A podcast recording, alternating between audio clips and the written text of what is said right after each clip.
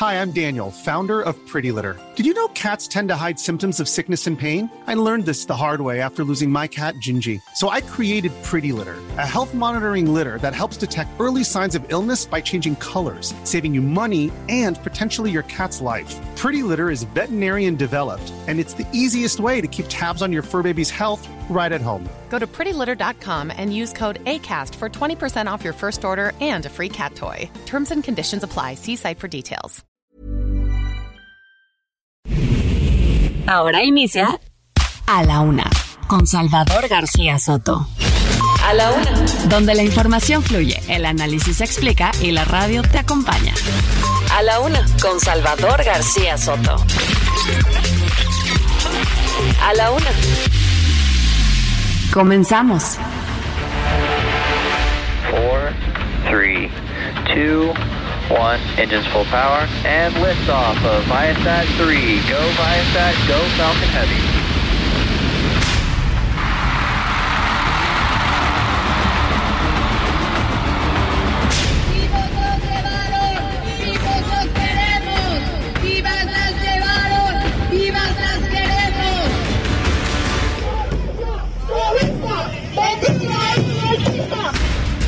Es el INAI, justamente lo que te ayuda es a conocer todos esos datos de los derechos humanos para ver cómo vamos en México. Eso de que alguien es favorito es una falta de respeto a la gente. Porque a la gente hay que preguntarle. Me dio mucho gusto lo que están haciendo los legisladores.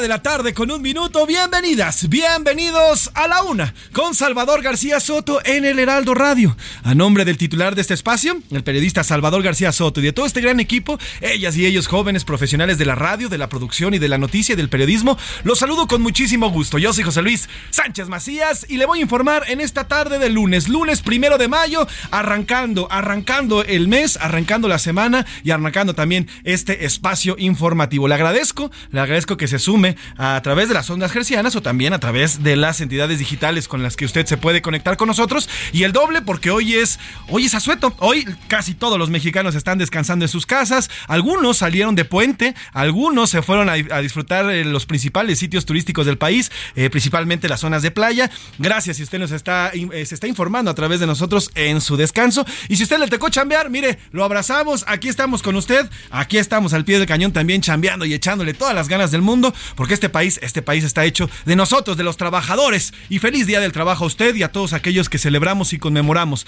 esto que es el trabajo, una fuerza, una actividad que engrandece al ser humano, pero además lo hace crecer como especie y también como sociedad. Primero de mayo, día del trabajo, celebramos y conmemoramos aquí en nuestro país el trabajo. Vamos a tener y le voy a contar qué hay al respecto de los empleados en nuestro país, cómo la viven, cómo están, cuánto ganan, cuánto dejan de ganar, en fin. Eh, Vamos a platicar del tema del trabajo y de las, de las marchas, las protestas que se han desarrollado a lo largo y ancho de este país y también del mundo. Pero bueno, dicho esto, tenemos 27 grados centígrados aquí en la capital, eh, bastante calorcito está haciendo, alta radiación UV, así que si usted salió, si usted está en las calles, cuídese, use bloqueador, use ropas de manga larga, pero con lino o algún tipo de de, de tela eh, que sea bastante delgada para que se pueda cuidar. Y vamos a tener 28 grados centígrados hoy por la tarde, una mínima de 12 grados y no se espera que vaya a llover. Estamos arrancando ya mayo y con ello nos acercamos también ya a la temporada oficial de lluvias que esperemos que venga bastante tupida para que las presas se regeneren. Tenemos mucho que contarle en este día, mucho que informarle, a pesar de que es asueto y de que todo el país está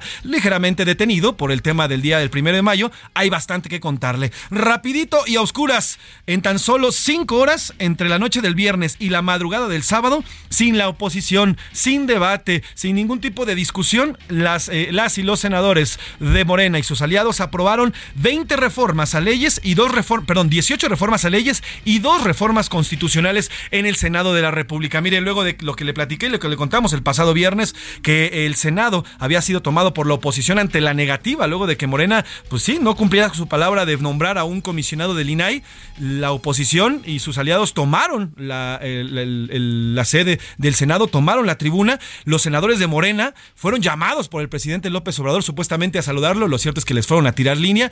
A Corte A se fueron a Chicotencatl, a la antigua casona y a la antigua sede del Senado. Y ahí, en la madrugada, mire, como quien se esconde, como quien hace algo malo, en la penumbra, escondiditos, sin decir nada, ahí aprobaron estas 20 reformas estos senadores. Eh, también platicaremos trabajo digno. Miles de personas salieron a las calles por la conmemoración del Día Internacional del Trabajo. Tome precauciones eh, en el primer cuadro de la capital. Hay bastantes marchas y hay protestas en estos momentos. Y vinculado a proceso, la noche de este domingo ya fue vinculado a proceso Francisco Garduño, titular y comisionado del Instituto Nacional de Migración. Eh, sin embargo, su proceso lo va a pasar fuera de la cárcel, lo va a pasar fuera de cualquier tipo de prisión y continúa al frente del instituto. Así que ya fue vinculado por el tema de...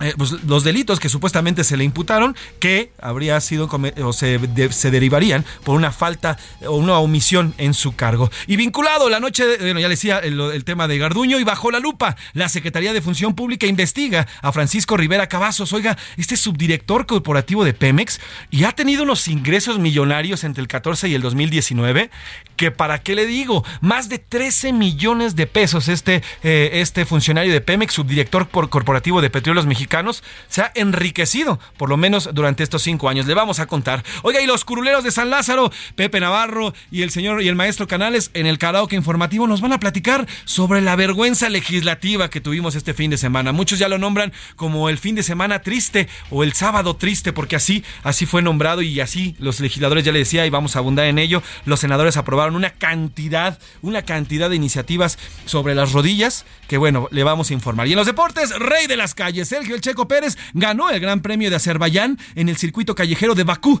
y sigue en la persecución del primer lugar del campeonato de pilotos. Es la segunda vez consecutiva que el Gran Checo, el viejo sabroso, como le dicen en redes sociales, ganó este, eh, este Gran Premio de Azerbaiyán. Es un premio que se corre en las calles, es un premio que además ya ganó por segundo año consecutivo el Checo Pérez, el mexicano. Se lo llevó de todas a todas. Su compañero Max Verstappen no pudo hacer nada, no, no tuvo nada que hacer y ya ahorita está en el, por lo menos en lo que llevamos del campeonato en segundo lugar, el, el de Jalisco. Además, listo el repechaje para buscar un lugar en la liguilla. Los Pumas quedaron fuera al ser goleados por el Monterrey. Lo que quedaba de esperanza para los Pumas, mire, adiós. Pero los que sí ya calificaron, Monterrey, Puma, Monterrey, América, eh, también el Pachuca, el Cruz Azul también calificó este fin de semana. El Atlas también calificó. Eh, en fin, ya les vamos a contar de toda la tabla calificatoria y cómo viene el repechaje. Además, tendremos el entretenimiento y muchísimas cosas más que se nos esperan estas dos horas que ya tenemos de programa. Como ve, bastante, bastante nutridito, bastante eh, diversificado este programa y vamos a contarle además lo que vaya ocurriendo en las calles a lo largo y ancho de este país. Que sin nada más que decir, ¿qué le parece si nos vamos a la pregunta del día? Porque como siempre le digo, este programa es nada, absolutamente nada sin usted. En A la Una te escuchamos. Tú haces este programa. Esta es la opinión de hoy.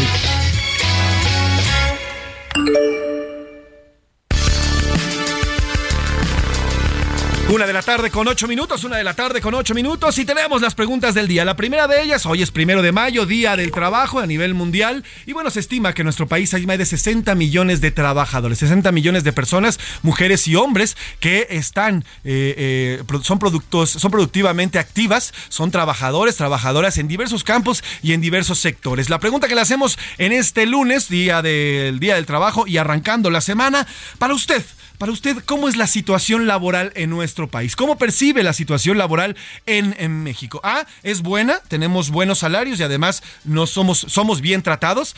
B, es regular, digamos que estamos a media, a media tabla.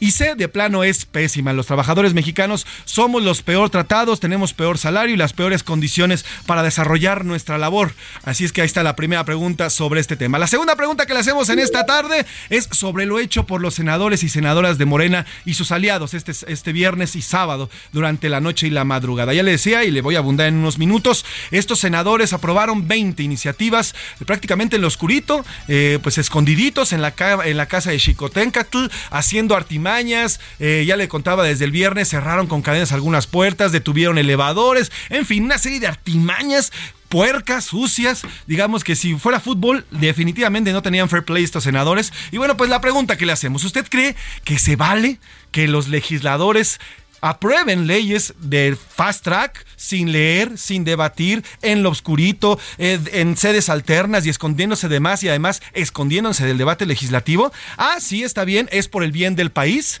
B, está mal, solamente eh, responden a sus intereses. O en la letra y la C, la respuesta C que le ponemos a estos legisladores solo les importa quedar bien con el presidente. Ahí están las dos preguntas que le hacemos en este lunes, lunes primero de mayo. Dos preguntas interesantes, bastante polémicas y esperamos sus mensajes y sus voice notes al 55 18 41 51 99 55 18 41 51 99. Hoy tenemos música, obviamente del Día del Trabajo. Vamos a conmemorarlo, el Día Internacional de los Trabajadores y estaremos conmemorando este día. Y además es cumpleaños 63 del gran Jorge El Coque Muñiz y a petición de un gran radioescucha Pepe Bolaños, vamos a escuchar parte de esto, porque hoy es cumpleaños del señor Coque Muñiz y nos lo pide Pepe Bolaños. La otra parte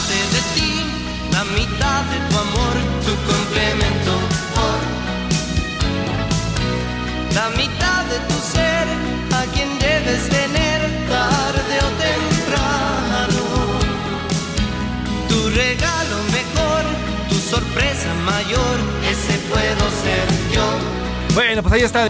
Bolaños que muy temprano nos pidió esta canción y así que también estamos recordando aparte de el Día del Trabajo, bueno, también este gran cumpleaños de Jorge El Coque Muñiz. Hasta ahí dejamos esto, vámonos a un resumen de noticias y luego regresamos de lleno con la información porque ahí estamos aquí en A la Una con Salvador García Soto. Carísimos. El INEGI reportó un alza del 13.2% en los precios de los seguros de autos durante la primera quincena de abril. Se trata del mayor incremento en los últimos 23 años. Sana y salva. La joven Diana Guadalupe Peña, de 33 años, fue encontrada con vida en la Ciudad de México. Compraventa. El banco JP Morgan confirmó la adquisición de la entidad californiana First Republic Bank, esto con el objetivo de cerrar una crisis bancaria que comenzó desde marzo. Rateros. Elementos de la policía capitalina detuvieron a seis personas por el robo de carteras y celulares durante el concierto de Rosalía en el Zócalo. Bajo fuego.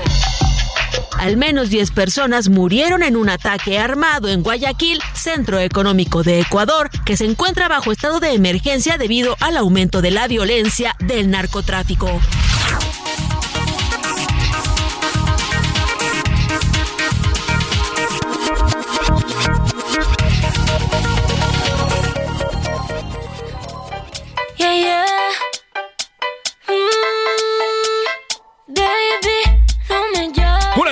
Con 12 minutos, una de la tarde con 12 minutos y regresamos aquí con Rosalía, justamente retomando esta información que nos comentaba Laura Mendiola sobre Rosalía. Este viernes por la noche se presentó la española en el Zócalo Capitalino.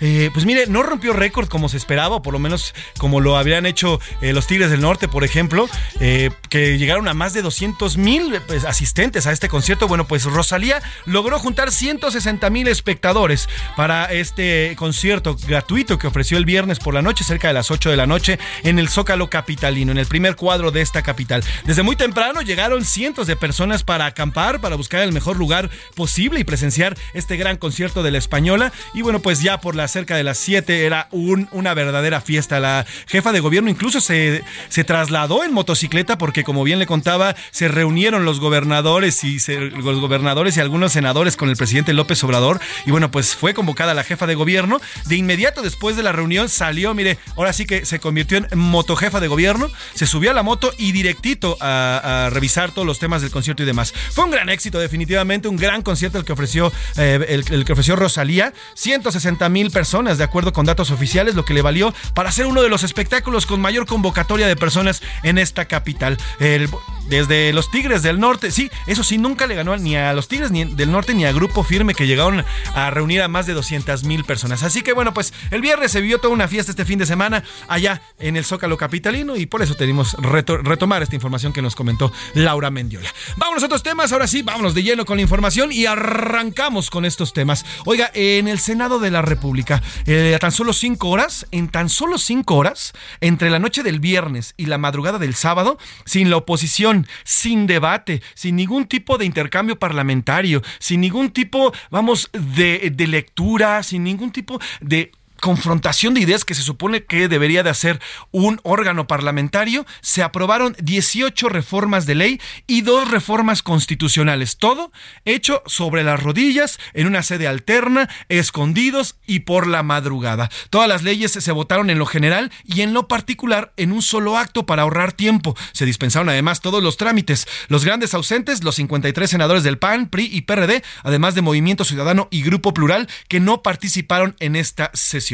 Vamos hasta allá, hasta el Senado de la República con Misael Zavala, que nos hace una radiografía de lo ocurrido este fin de semana. Se lo adelantamos desde el viernes, sabíamos que estaban buscando, y aquí Misael también nos los informó, eh, estaban buscando sedes alternas luego de que la oposición tomara el Senado, la, la, mm, eh, la sede que se ubica sobre Avenida Reforma. Estuvieron buscando varias sedes, luego fueron convocados por el presidente, se reunieron de emergencia en Palacio Nacional, luego salieron, buscaron una sede, se fueron a Chicontecatl y ahí, ahí fueron aprobando una a una, ya le decía, con la dispensa de todos los trámites. Pero Misael Zavala, cuéntanos esta, pues este viernes y sábado que se vivió, un viernes sui generis además por la votación, por la cantidad de votaciones, cantidad de leyes y además cómo se hizo. Cuéntanos, eh, Misael, buena tarde. Buenas tardes, José Luis. Efectivamente, pues de noche, con mesas de plástico improvisadas, sin micrófonos, gritando incluso sus votos y en privado en el patio de la antigua casona de Jicotencatl, los senadores de Morena y sus aliados desahogaron las 20 reformas que tenía pendiente el presidente Andrés Manuel López Obrador. El gran ausente fue la oposición que mantuvo tomada la tribuna del Senado y obligaron a Morena a sesionar, a sesionar en esta sede alterna de Jicotencatl debido a que el bloque oficialista rechazó nombrar a los comisionados del Instituto Nacional de Transparencia, para lo cual también pues, prácticamente este instituto se mantiene inoperante. Después de una reunión con el presidente Andrés Manuel López Obrador en Palacio Nacional, los senadores de Morena, el Verde Ecologista, el PT y el PES se alinearon y el Senado se convirtió prácticamente en un órgano de mero trámite para el Poder Ejecutivo y desahogó las 18 reformas eh, a leyes y dos reformas constitucionales. La, seis, la sesión comenzó en punto de las 22, eh, 10 horas del viernes y las 20 reformas quedaron consumadas a las 2.56 horas de la madrugada del sábado, es decir, en menos de cinco horas se aprobaron estas 20 reformas, se habla de al menos 15 minutos por cada reforma, les tomó a los senadores de la República. De manera inédita, el presidente de la mesa directiva del Senado, Alejandro Armenta, impidió que la prensa pudiera entrar a esta sede alterna y cámaras y micrófonos se quedaron en la plaza adjunta a la casona de Jicotencatl. Estos ausentes fueron 53 senadores del PAN, del PRI, PRD, Movimiento Ciudadano y también el Grupo Plural que no participaron en esta sesión. Todo esto pues en protesta que Morena no aceptó elegir a un comisionado de este Instituto Nacional de Transparencia y entre esta avalancha y frenesí de reformas, José Luis, se borraron de un plumazo varias dependencias como el Instituto de Salud para el Bienestar, el INSABI, también la Financiera Rural y el Consejo Nacional de Ciencia y Tecnología, el CONACIT. Otra de las reformas constitucionales que fueron aprobadas fue la que baja la edad para ser diputado federal y secretario de Estado. La aprobación unánime fue para que baje la edad de 21 a 18 años para competir por una diputación federal y de 35 a 25 años de edad para ser secretario de Estado. También otra de las reformas que se avaló fue la modificación para prohibir la venta de máquinas para confecciones de cápsulas y tabletas y pastillas de fentanilo. También se avaló por este bloque oficialista que una modificación a la ley minera y también la ley de aviación civil y aeropuertos que tiene como objetivo modificar algunas reglas para que México vuelva a tener la categoría 1 de seguridad internacional. Así, José Luis cerró este periodo ordinario de sesiones con 20 reformas aprobadas de eh, Morena y sus aliados que tenía pendiente el Ejecutivo Federal. También ya se instaló la Comisión Permanente, lo cual pues también para el INAI es una mala señal debido a que pues no se avalaron los eh, nombramientos de los comisionados y muy posiblemente, José Luis, pues nos vamos hasta septiembre con un Instituto Nacional de Transparencia inoperante. Totalmente, totalmente de acuerdo con lo que dices, Misael. De hecho, hoy comienza, comenzaría ya el segundo mes inoperante. Recordemos que el primero de abril empezó el primero y hoy ya comenzaría el segundo mes inoperante este instituto. Ahora, Misa, te quiero preguntar qué fue de la oposición. Digo, al final tenían tomada la sede en reforma y ahora qué han dicho, ya con esto aprobado, ¿qué ha dicho la oposición? ¿Cuál ha sido su reacción? ¿Cuáles son los movimientos que siguen para PRI, PAN, PRD? Mira, la oposición, la oposición desde el primer minuto en que Morena comenzó a, comenzó a sesionar fijó su posicionamiento, el PAN, PRI, PRD, Movimiento Ciudadano y Grupo Plural anunciaron que irán a las instancias correspondientes, es decir, a la Suprema Corte de Justicia de la Nación, para presentar acciones de inconstitucionalidad. Esto debido al proceso desaseado de todas estas, de, toda la aprobación de estas 20 reformas eh, de por parte de Morena y los aliados. Ahora será parte, eh, digamos, del equipo jurídico de estas bancadas de oposición, las que revisen los videos. Eh, se hablaba, José Luis, en algunos casos que no había el quórum legal para eh, aprobar algunas reformas debido a que pues son reformas constitucionales que pues eh, tienen deben de tener eh, la mayoría calificada es decir dos terceras partes prácticamente de los senadores presentes. En algunas en algunas reformas que estaban votando debido a que ya eran pues las doce una de la madrugada pues posiblemente algunos senadores de Morena y oposición se ausentaron por ahí y pues no no eh, ajustaban el quórum reglamentario debido a que había nada más 66 senadores presentes de los 128 senadores, es decir, casi, casi, pues había, había el quórum eh, legal para sesionar, pero por ahí, por ahí algunas ausencias, también en alguna de las votaciones tuvieron que esperar a un senador de Morena debido a que estaba en el baño, lo tuvieron que esperar para realizar la votación. Así, eh, esta votación sui generis que se llevó a cabo en el Senado, hubo, como bien lo comentas, pues sobre las rodillas, debido a que muchos senadores, pues ni siquiera habían leído algunas de las leyes que estaban aprobando, pero pues así la avalaron, así dieron el voto y a grito pelón, pues se avalaron todas estas reformas. Uf, pues estaremos pendientes, Misa, gracias por estos eh, minutos y por este reporte tan puntual. Estaremos pendientes ahora qué es lo que viene y qué es lo que procede y a ver cómo comienza ya la batalla legal en contra de estas aprobaciones. Te va un abrazo, Misa, y gracias por el siguiente puntual, como siempre, con estos datos ahí en la Cámara de Senadores. Buen día y buen inicio de mes, Misael Zavala. Buena tarde. Igualmente, José Luis, buena tarde. Buena Abrazo tarde, a Misael Zavala, gran reportero de la Cámara Alta, que siempre está pendiente de ello. Y mire, ya nos lo, nos lo platicó Misael. Así, estos son los legisladores que tenemos. Ahora sí, ¿qué es lo que hay? Así, con las eh, apuntando sobre las rodillas sin leer las, las iniciativas, nada más al bulto, eh, a escondidas, eh, con votaciones inexactas, con lugares inexactos, en, en, en horas de la noche. O sea, así, así actúan, así actúan estos legisladores, así actuaron estos legisladores. Usted, la, la importancia de lo que están haciendo estos senadores es que son leyes que van a intervenir o van a modificar de manera positiva o negativa la forma en que nos conducimos dentro de este país. Y a ellos parecía que no les importa. Una ley es tan importante que se tiene que discutir para saber a cuántos sectores va a afectar, de qué manera los va a afectar y cómo es que van a estar siendo afectados. Pero a estos senadores les importó un bledo discutir, debatir y poner ideas sobre la mesa. Les importa nada más lo que le diga su jefe a sus órdenes, jefe. Nada más, es lo único que les interesa. No les interesa los 126 millones de mexicanos que somos, no les interesa los científicos que van a crear el desamparo, no les interesa el tema del, del INSABI, que durante cinco años nos vendieron como la panacea y resultó ser un total y absoluto derrota, tal cual. Un fiasco, el Insabi. Y así es como legislan estos senadores. Así es. ¿Usted cree que merecemos eso? ¿Merecemos que unos legisladores modifiquen nuestras leyes a escondidas, de rápido, sin leer? Yo creo que no. Y mientras tanto, oiga, en el bloque de contención en el Senado se concentrará contra la mayoría de reformas avaladas en Fast Track. Ya advirtieron que van a impugnar. Todo esto, obviamente, viene una batalla legal después de esto hecho a escondidas. Jorge Almaquio, cuéntanos, buena tarde, ¿de qué van estas acciones por parte de la oposición?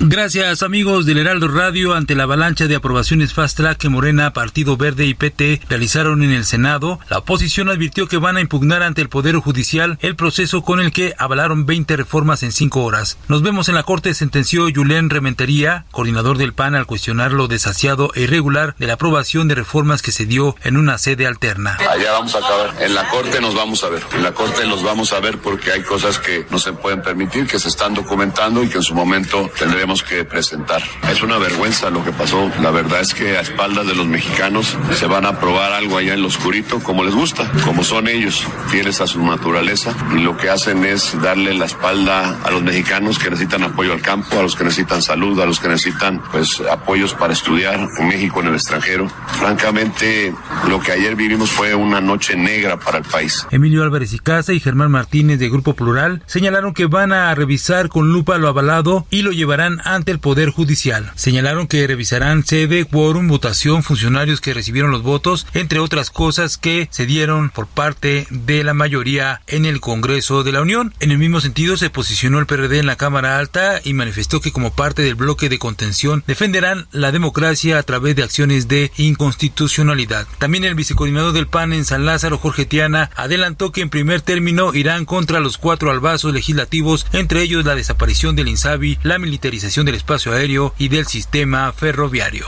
El reporte que les tengo. El cual te agradezco, Jorge Almaquio. Mire, este cochinero va a parar va a parar a la Suprema Corte. La Suprema Corte, obviamente, que es apegada a la Constitución y que resuelve sobre el tema, se los va a echar para atrás y luego le echan la culpa a la Corte. Ese es el discurso. El presidente López Obrador ya habló hoy sobre esta aprobación fast track. Esto fue lo que dijo. Tuvimos una reunión, me dio mucho gusto lo que están haciendo los legisladores de nuestro movimiento, los que están buscando la transformación del país, porque están pensando en la gente, están pensando en el pueblo. No me hicieron caso. No le cambies. Ahí está lo que dijo el presidente López Obrador. Vamos a una pausa y regresamos aquí en A la Una. Útil y análisis puntual. En un momento regresamos. Ya estamos de vuelta en A la Una con Salvador García Soto. Tu compañía diaria al mediodía. La rima de Valdés. ¿O de Valdés la rima? Por mi carácter estallo y me mandan al carajo de toditos los trabajos y por eso pues no me hallo. Y hoy que es primero de mayo hay que celebrar la chamba, aunque no tenga. Caramba, me la vivo desempleado, mucho me han entrevistado, pero mi suerte no cambia. Para muchos es feriado, o sea que es un día de asueto. Y ahora yo, ¿dónde me meto? Pues me hubieran avisado que el trabajo que es sagrado y que ha estado escaseando se celebra descansando. Y vaya que es largo el puente, mas no para el presidente, ese ya anda despachando. Lo bueno es que los infantes tienen más para celebrar, otro día para jugar, hoy lunes sin trabajantes. Y es que ya no es como antes, cuando no tenían derechos. Muy diferentes los hechos son para trabajadores. Ya vendrán tiempos mejores. Hoy hay que sacar el pecho. México cuenta con una población económicamente activa de 60 millones de personas. Sin embargo, 32 millones laboran en la informalidad y 1.8 millones de personas no cuenta con un empleo. Lunes, principio de semana, principio de semana, no voy a trabajar, no voy a trabajar, no voy a trabajar, no voy a trabajar, no voy a trabajar. Martes, si te casas ni te embarques, ¿para qué voy a arriesgarme? No voy a trabajar, no voy a trabajar, no voy a trabajar, no voy a trabajar, no voy a trabajar. Miércoles se casa la patrona, ay qué pachangona, no voy a trabajar, no voy a trabajar, no voy a trabajar, no voy a trabajar, no voy a trabajar. Jueves, estoy muy desvelado, me siento hasta mareado, no voy a trabajar. No voy a trabajar, no voy a trabajar, no voy a trabajar, no voy a trabajar. Así donde uvas, sango, sango, sango, sabaré, sabaré que va cantando con su triqui, triqui, tran, con su triqui, triqui, tran, con su triqui, triqui, Una de la tarde con 32 minutos, una de la tarde con 32 minutos. Regresamos aquí en A la Una y estamos escuchando No voy a trabajar, no voy a trabajar de Bermudas, esta canción que se estrenó en el año 2002 y se convirtió en un hitazo. En todas las fiestas, antros, discotecas, no había, no había lugar o fiesta donde no se escuchara esta canción y además, bueno, pues también lo ocupamos hoy en día como una broma ya, eh, que ya se ha insertado en nuestro argot y en, nuestra forma eh, de platicar. Muchos de ustedes no fueron a trabajar el día de hoy porque es primero de mayo.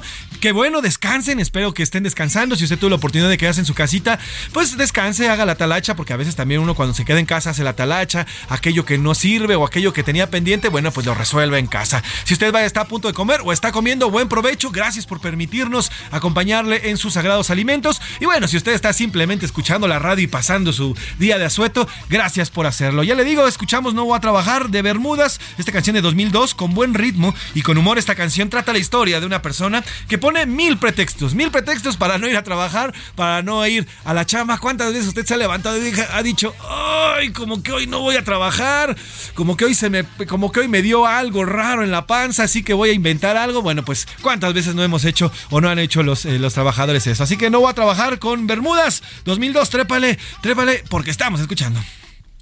¡Ey! Se muere Jesucristo, se ha visto, no voy a trabajar, no voy a trabajar, voy a no voy a no voy a trabajar. Sábado trabajo mediodía, por mediodía no voy a trabajar, no a trabajar, no a trabajar, no a trabajar, no a trabajar. Domingo, día de descanso, bien merecido, no voy a trabajar, no a trabajar, no a trabajar, no a trabajar, no a trabajar.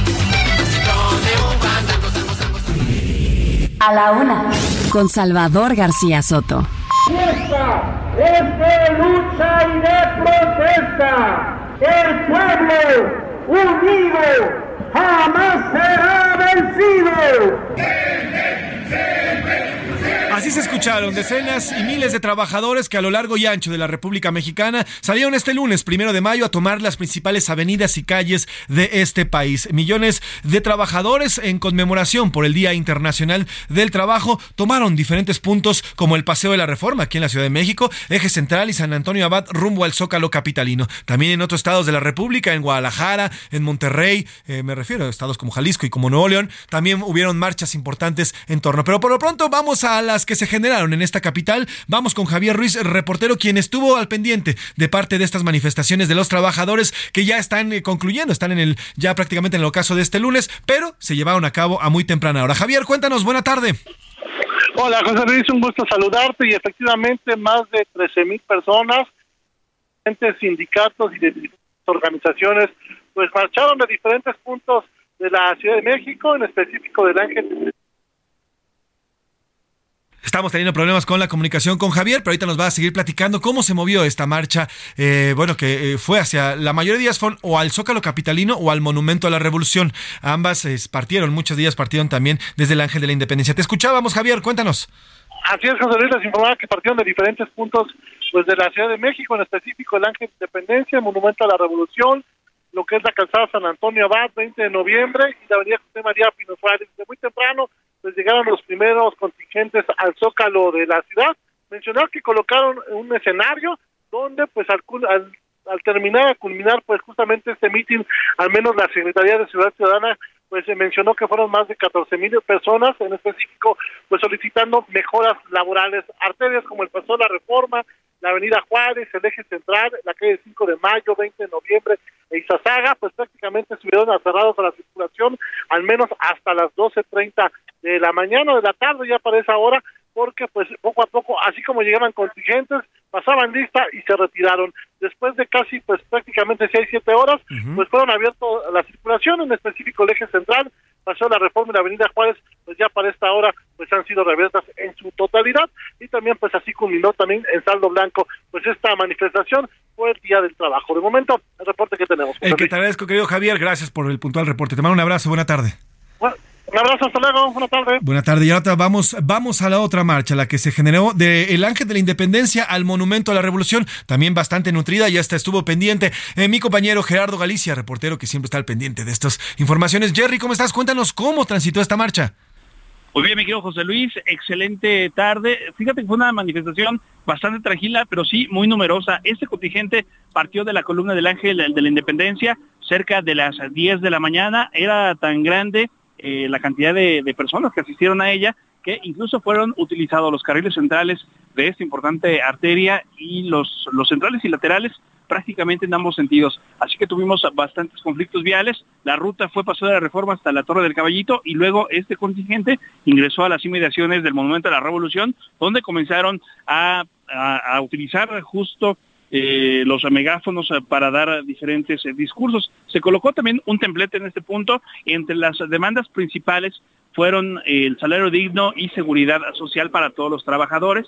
Fue una movilización bastante ordenada y ya en esos momentos acaban de ser liberadas las arterias como el Paseo de la Reforma, Insurgentes, el eje 1 poniente en su tramo Bucareli. Sí vemos elementos policíacos a la distancia, pero ya están mucho más relajados y ya todo este perímetro fue reabierto a la circulación. Los trabajadores que estaban hasta hace algunos momentos realizando un mitin en el Monumento de la Revolución prácticamente se han retirado por completo. Y por lo pronto, el reporte. El, que, el cual te agradezco, querido Jerry. Gracias por la información. Te mando un abrazo. Que tengas buena tarde.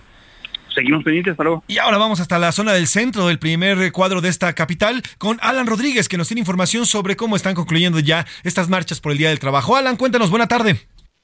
José Luis, amigos, muy buena tarde. Pues en estos momentos ya el eje central Lázaro Cárdenas, una de las principales avenidas vialidades que fueron eh, pues con cortes a la circulación debido a estas movilizaciones, ya se encuentra con circulación constante a partir de la zona de viaducto y hasta el cruce con la zona de Garibaldi, esto en el centro histórico de la Ciudad de México. Toma en consideración que exactamente a las 3 de la tarde va a partir una nueva marcha, esta vez por parte del Partido Comunista de México, desde la zona de el Monumento a la Revolución hacia el Zócalo Capitalino. No se espera que tenga gran convocatoria, sin embargo, por este motivo se estarán realizando nuevamente cortes a la circulación a esta hora a las 3 de la tarde. Tómelo en cuenta, es el reporte que tenemos en estos momentos. El cual, el cual te agradezco. A ver, a partir de las 3 de la tarde comienza este corte, Alan.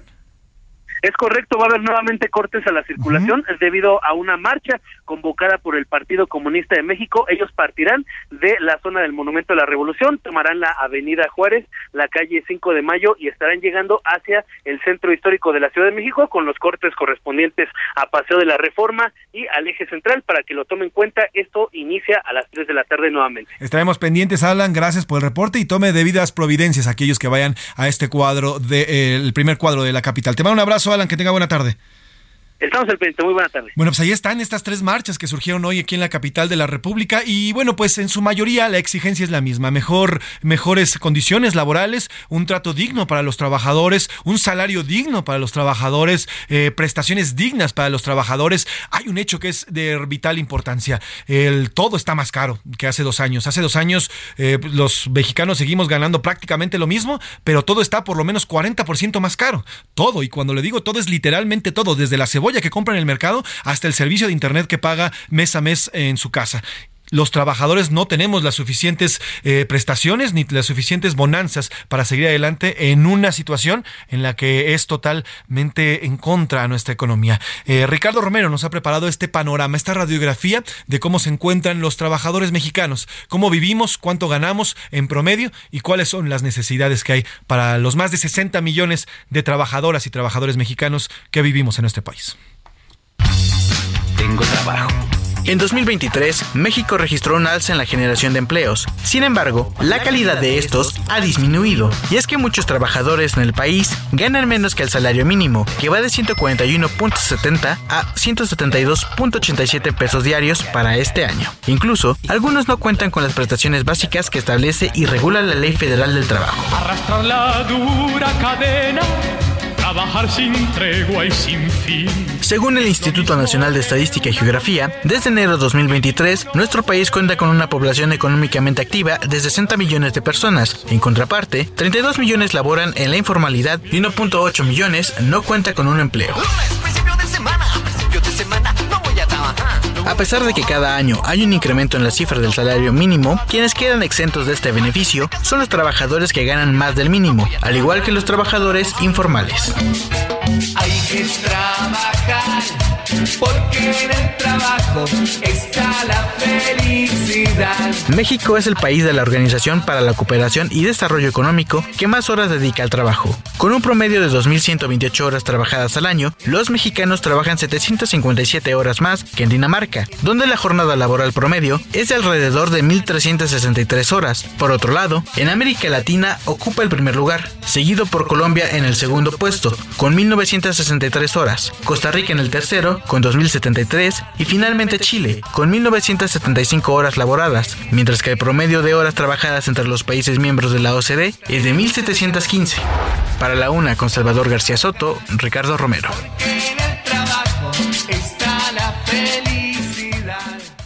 Pues ahí está, este es el panorama de los trabajadores mexicanos. Mire, en promedio, un salario, un salario de, de, digamos, de esta zona media está entre los 12 y los 15 mil pesos. Una persona que está en la zona pobre, digamos que eh, percibe, o la que menor percibe en nuestro país, gana cerca de entre 3 mil y 5 mil pesos mensuales. Esos son los salarios que hay en, nuestro país. Y miren, en este mismo contexto, justamente en el Día del Trabajo, hoy, hoy vence un plazo que puso la Secretaría del Trabajo y Previsión Social para meter en cintura a los trabajos, a los contratos colectivos y a los sindicatos. Se trata de unos, eh, un nuevo recambio en el sistema sindical de nuestro país. A partir de hoy, ya hoy vence justamente eh, un, eh, el plazo para dar de alta a los sindicatos y contratos colectivos. Esto se hizo con el fin de, de regularizar estos contratos. ¿Por qué? Porque había muchos trabajadores que estaban engrosando las listas de muchos sindicatos y ellos ni siquiera lo sabían. No recibían las prestaciones, no recibían lo que les los beneficios que les daba estar en un contrato colectivo, pero eso sí tenían que pagar una lana o engrosaban los líderes de estos sindicatos estas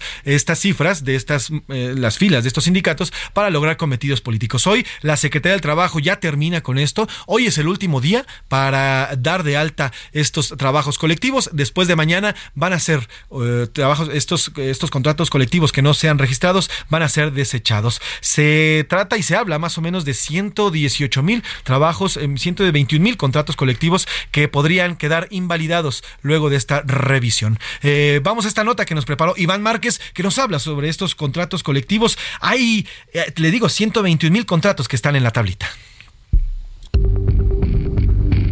La Secretaría del Trabajo confirmó que a partir de este primero de mayo anularán 121 mil contratos colectivos, tras no cumplir de forma legítima el proceso de cambio hacia el nuevo modelo laboral en nuestro país. Con esto, solamente quedarán vigentes 15.800 contratos de este tipo, que entre otras cosas, tienen salarios 19% superiores a aquellos que no se adecúan a las modificaciones. 4 millones de empleados sindicalizados de todo el país fueron informados sobre dichas consultas para que tomen la decisión si están o no de acuerdo con sus contratos o bien puedan organizarse por su cuenta. Según Luisa María Alcalde, secretaria del Trabajo, algunos convenios son simulados, por lo que su tarea es que se revise a detalle todo el panorama de negociación y que exista un verdadero sindicato. Cabe señalar que este proceso forma parte de la reforma que inició en 2019 como parte del modelo laboral en nuestro país, donde incrementó el salario mínimo general. Además, 66% de las juntas federales cerraron sus puertas. Así, los sindicatos tienen hasta el último minuto de hoy para legitimar los también llamados contratos blancos ante la Secretaría del Trabajo. Para la una con Salvador García Soto, Iván Márquez.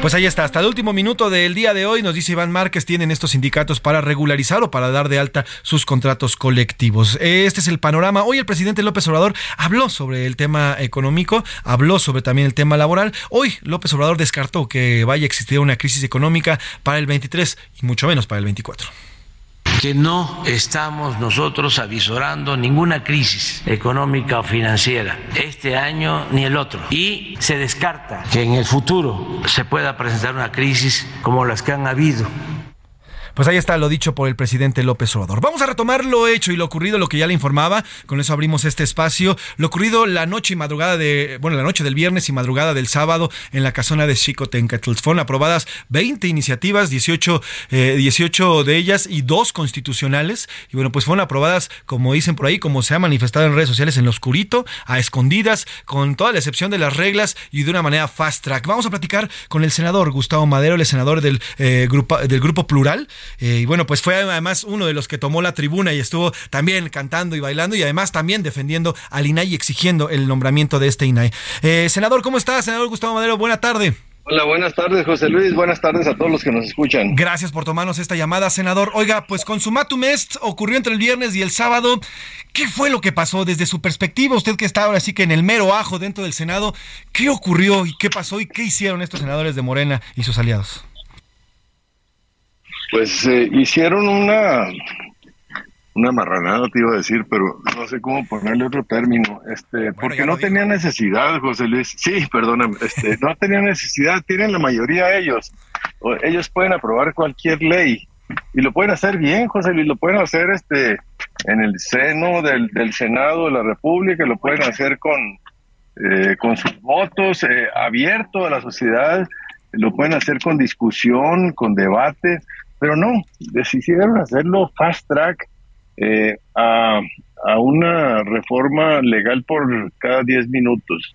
Esto pues viola todo el, el, el, el proceso reglamentario que debe de, de proceder para cualquier análisis de una ley. De, de, se nos está cortando un poco la llamada con el senador Gustavo Madero. Eh, bueno, pues vamos a retomar ahorita en este instante la llamada con el senador. Bueno, pues ya nos decía que eh, Morena no lo necesitaba, no necesitaba hacer estas triquiñuelas, tiene las mayorías, pero aún así decidieron hacerlas sobre las rodillas y a escondidas y de noche. Nos decía el senador Gustavo Madero, quien estuvo, por cierto, en esta toma, en esta toma de la tribuna desde el jueves comenzó esta toma luego de que llegaran las veintitantas iniciativas por parte de San Lázaro. Y bueno, con esta toma y esta falta de palabra, recordemos y le hago un resumen rapidísimo, cuando llegan las iniciativas al Senado, Ricardo Monreal incluso asegura que ya hay un, ya hay un acuerdo para nombrar algún comisionado del INAI, incluso se baja la iniciativa del senador Armenta para que desapareciera el INAI. Todo iba viento en popa con esta negociación, pero al final, al final se cae y bueno, pues ya nos decía senador, fueron de a 10, de prácticamente 10 minutos por iniciativa lo que fueron aprobando, senador, sui generis totalmente de iniciativas tan profundas como las que aprobaron, ¿no? Sí, te digo que esto viola el debido proceso que implica siempre consultar eh, comisiones, escuchar a las partes involucradas afectadas en cada reforma. Te pongo como ejemplo eh, la ley de ciencia y tecnología. Pues dice esta ley afecta a todos los centros de investigación, a las universidades, y pues en la Cámara de Senadores no los escuchamos, nada. Incluso nombraron eh, fast track a dos senadoras de Morena para completar el quórum en esa comisión porque no tenían ni dictamen. y entonces ahí propusieron, vamos a ampliar el número de, integrantes de la Comisión de Ciencia y Tecnología de 11 a 13 y nombramos estas dos eh, de Morena para poder tener ya la mayoría y aprobar un dictamen sin leerlo y, y pasarlo a su pleno y en 10 minutos sacarlo también aprobado. Son muchas deficiencias, muchas fallas de de procedimiento, del debido proceso que vamos a impugnar. Ya es un acuerdo del bloque de contención, José Luis. Eso es justo lo que le iba a preguntar, senador. Usted fue de los más activos, que estuvo al pie de lucha desde, el, desde que se toma la, la, eh, la, tribuna. ¿Qué es lo que sigue, senador? ¿Qué es lo que sigue? ¿Quiénes van en, esta, pues, en estas acciones que van a emprender? Claro, eh, yo estuvimos muchos, este, fueron rondas. Sí, sí, sí, que me quedé todo el tiempo. Yo me quedé en toda la ocasión eh, de, las 24 horas allí en, en la eh, en la tribuna, tomaba, ahí dormí todo en el suelo, este, pero eh, todos los demás iban y llegaban en rondas de 3 a 4 horas para tener guardias. Eh, lo que lo que fue muy padre, José Luis, es que todo esto se dio como un acuerdo unánime del bloque de contención. El bloque de contención está conformado por todas y todos los senadores de Morena, de, Morena, del PAN, del PRI, del PRD, del Movimiento Ciudadano y del Grupo Plural para hacerle frente a la mayoría de Morena. Y este grupo se ha mantenido muy unido y es el que vamos a presentar y hemos presentado las anteriores acciones de inconstitucionalidad. Ya es un hecho, senador, entonces que en, conjunto van a presentar acciones de inconstitucionalidad contra eh, lo, aprobado el, viernes y el sábado. Ya es un hecho. Sí, pero déjame decirte que va a ser caso por caso, ley por ley. O sea, no voy, a, no voy a presentar una acción contra todas, porque todas presentaron deficiencias o características distintas, como esta que te platico de la Comisión de Ciencia y Tecnología, que presenta mayores irregularidades que otras. Ok, ahora, ¿quién va a llevar mano, senador? ¿Algún partido en específico o van, eh, van todos en bloque? No, vamos todos en bloque, vamos todos en bloque, siempre este, eh, a la acción, aquí alguien arrastra el lápiz nos presentan los proyectos. El, el arrastrar el lápiz es rotativo, ahí este, cada acción de inconstitucionalidad se distribuye a quien le toca. Y ahora eh, este, vamos a, avanzar en esto, igual que como lo hicimos con la la ley de militarización o la reforma eléctrica, ¿verdad? Ahora, senador, hay otra parte que también es vital y es importantísima y que se está quedando en el tintero y que además hoy ya cumple o comienza su segundo mes inoperativo, el INAI. ¿Qué va a pasar, senador, con el INAI? Ya estamos pues en la comisión permanente, ya se ve muy difícil que se vaya a convocar a un periodo extraordinario para que se nombre a los, o por lo menos al comisionado que necesitaría para echar adelante el INAI. ¿Qué va a pasar con esto? Los ciudadanos, bueno, pues se quedan sin la protección del INAI. ¿Qué es lo que va a ocurrir con el INAI, senador? Pues mira, el INAI sigue existiendo y va a existir ¿Mm? siempre, porque para desaparecerlo, como anunciaron ellos, necesitarían reformar la Constitución y Correcto. obviamente no tienen la mayoría. Entonces, va a existir el INAI. Lo que hacen ellos es volverlo inoperante. ¿Cómo lo vuelven inoperante? Sin, eh, eh, sin nombrar a los comisionados que se les requieren para tener el quórum de ley, para que los asuntos del INAI sean vinculantes. Y eso es ahorita donde estamos. ¿Qué va a pasar? Que vamos a insistir en los juicios, en el Poder Judicial, para que obliguen ya sea al Senado a nombrar y si se resiste, eh, entonces admitir Uy, se nos cortó la llamada ahí otra vez. Eh, ahorita lo vamos a, tratar de retomar porque nos estaba diciendo lo que iban a hacer con el INE el senador Gustavo Madero. Bueno, por lo pronto ya nos dijo y aquí se los está anunciando. En bloque, el bloque opositor va a presentar acciones de inconstitucionalidad. Eh, vamos a, van a presentar esta, estas eh, acciones y lo van a hacer ley por. Eh, senador, nos decía, ¿qué es lo que procede entonces con el tema del INAI? Último, es que nos per- eh, permita la Corte que con cuatro de los siete comisionados este, tengan, mientras Híjole. Bueno, pues qué le digo. ¿Qué es que le digo? Tuvimos problemas con la comunicación. eh, ahí los escuchamos mejor.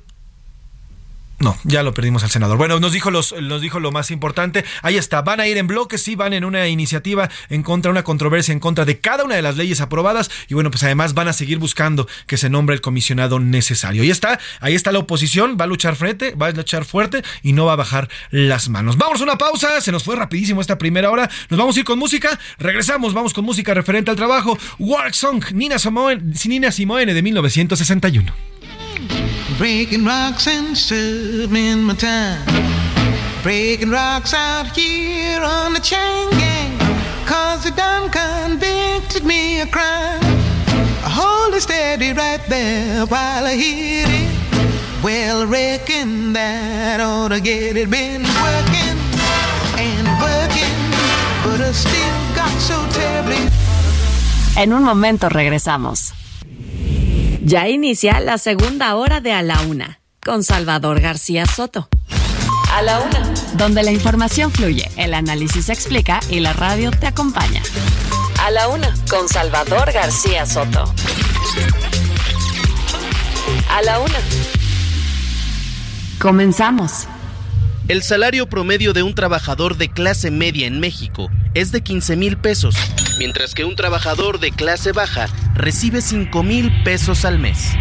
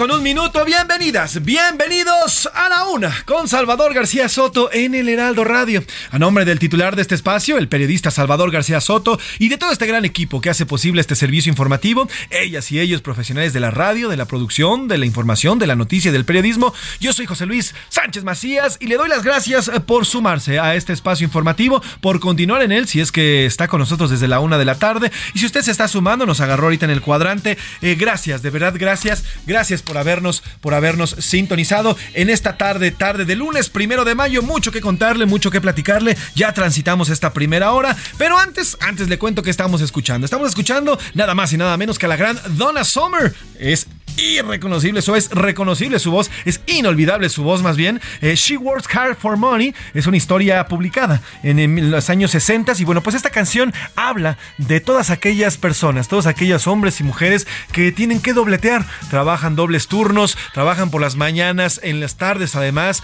y bueno, pues cuántos mexicanos, cuántos trabajadores y trabajadoras no hay en este país que tienen una chamba por la mañana, comen algo rapidísimo en lo que tienen chance y ya están entrando a la otra chamba. Todo para poder llevar una vida medianamente bien, para poder pagar las necesidades, para poder tener algún ahorrito, en fin, muchas, millones de familias mexicanas y en todo el mundo también, pero yo quiero referirme principalmente a las familias mexicanas, muchos padres y madres, muchos jóvenes, muchas eh, mujeres y hombres jóvenes también trabajan el doble, tienen una chamba por las mañanas y luego tienen otra por las noches o por las tardes para poder solventar sus vidas. Así es, así es esto. Y bueno, pues ya desde los años 60 la señora Donna Summer nos platicaba de esta canción She Works Hard for Money. Ella trabaja mucho, trabaja arduamente por dinero. Trépale Mau con esto She Works Hard for Money de Donna Summer y así arrancamos esta segunda hora.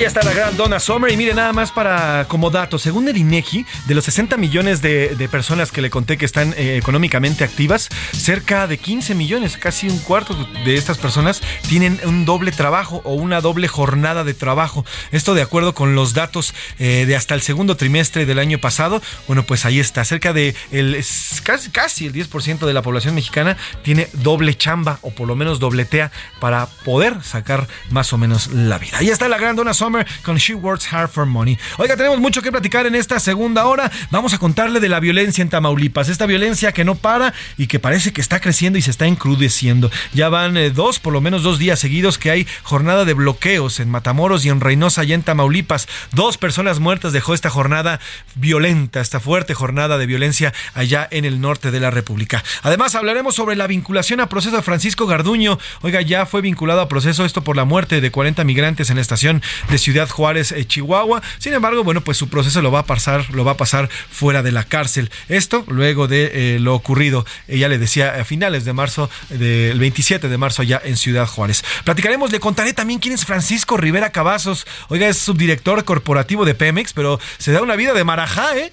Y le digo de marajá porque está relacionado con el petróleo. Oiga, tiene ingresos millonarios entre 2014 y 2019. Nada más un subdirector corporativo de Pemex y tiene unos ingresos multimillonarios. Le voy a contar la historia de este personaje. Además, bueno, pues platicaremos, ya le decía, lo que ocurrió en Tamaulipas. También eh, cayó Rodrigo Páez Quintero, el R, así era conocido, sobrino de Rafael Caro Quintero, allá en Zapopan, Jalisco, también ya fue detenido. Además, bueno, pues le contaremos todo lo que está ocurriendo en las calles y lo que ha ocurrido también a nivel internacional. Platicaremos a lo, a lo largo de esta segunda hora. También ya está por acá el señor Oscar Mota, nos va a traer toda la jornada deportiva que ocurrió este fin de semana, una gran jornada deportiva en la que estuvo presente el Checo Pérez, estuvieron, ya se, eh, ya se terminó nuestra, eh, nuestro torneo regular, ya vamos rumbo a la liguilla aquí en el fútbol mexicano y en fin, vamos a, a tener bastante información, pero antes de arrancar con ella y de entrar de lleno con estos temas, ¿qué le parece si les saludo en la mesa de este lunes? Como siempre nos acompañan para leer, para compartir sus mensajes y sus comentarios. Ya está aquí Laura Mendiola, nuestra coordinadora de invitados y además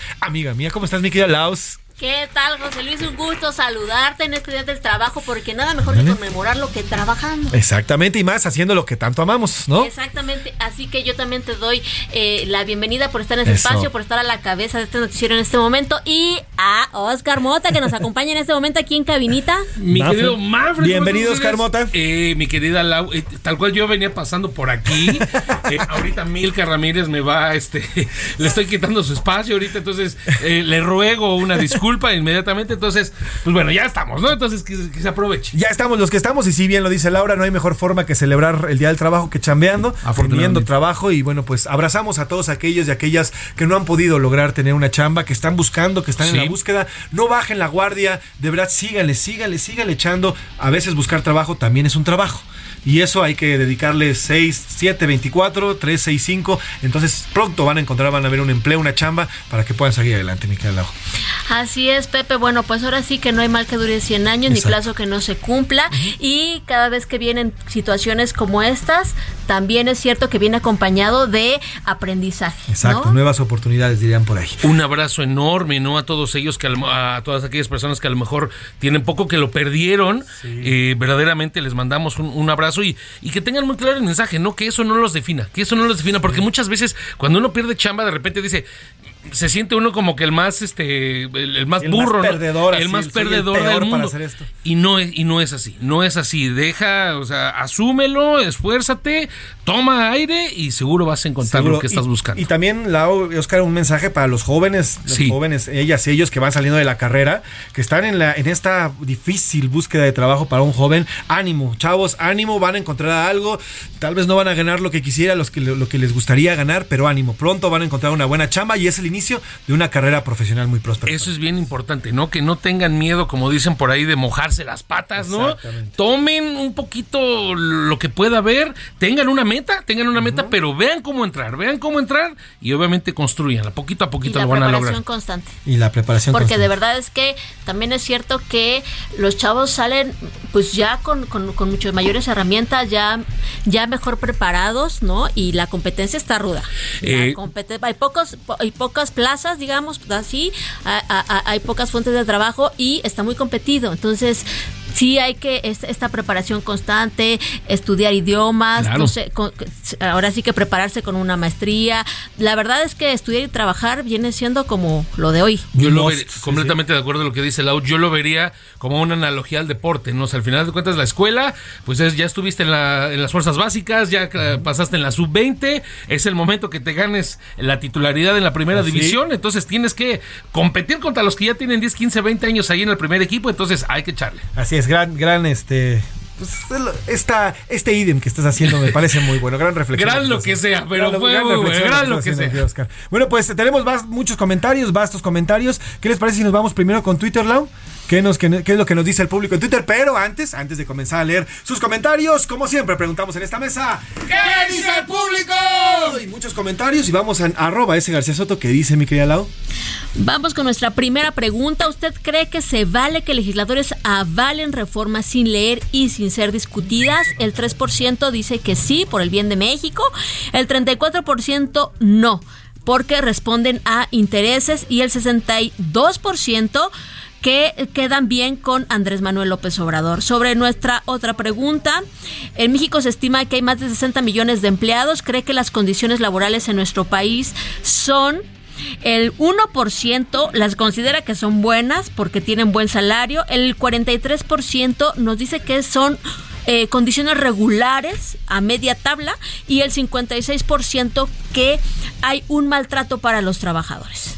De plano, hay un maltrato para los trabajadores. así, es, como se sienten los trabajadores. Así es. Bueno, pues hay que poner atención porque sí, a ver, también y lo hemos platicado aquí en la mesa, Laura, eh, mi querido Oscar, pues el regreso a, las chambas, el regreso a las oficinas después de la pandemia fue un regreso difícil para todos. Fue un reacondicionarte, o sea, no sabes, porque veníamos de una serie de meses que hicimos home office y luego reacondicionarte para acá, retoma las nuevas, eh, retoma tus actividades anteriores, ya con una diferencia, incluso hasta de horarios, en fin a los trabajadores, yo creo que fuimos los que a los que menos se procuró en un regreso ya después de la pandemia, eh, con todo lo que además traíamos en la cabeza. Y un detalle bien importante ahí, obviamente no todas, ¿no? Pero hay un eh, sector, hay un grupo de trabajos que se demostró podían avanzar y crecer desde home office y que muchos trabajadores les dijeron, pues vente otra vez a hacer, como se le dice en mi pueblo, ¿no? horas, nalga, ¿no? o sea, vente para acá. Conozco varios amigos que sí dicen, si demostramos y nosotros fuimos productivos desde casa, ¿para qué otra vez nos hacen regresar?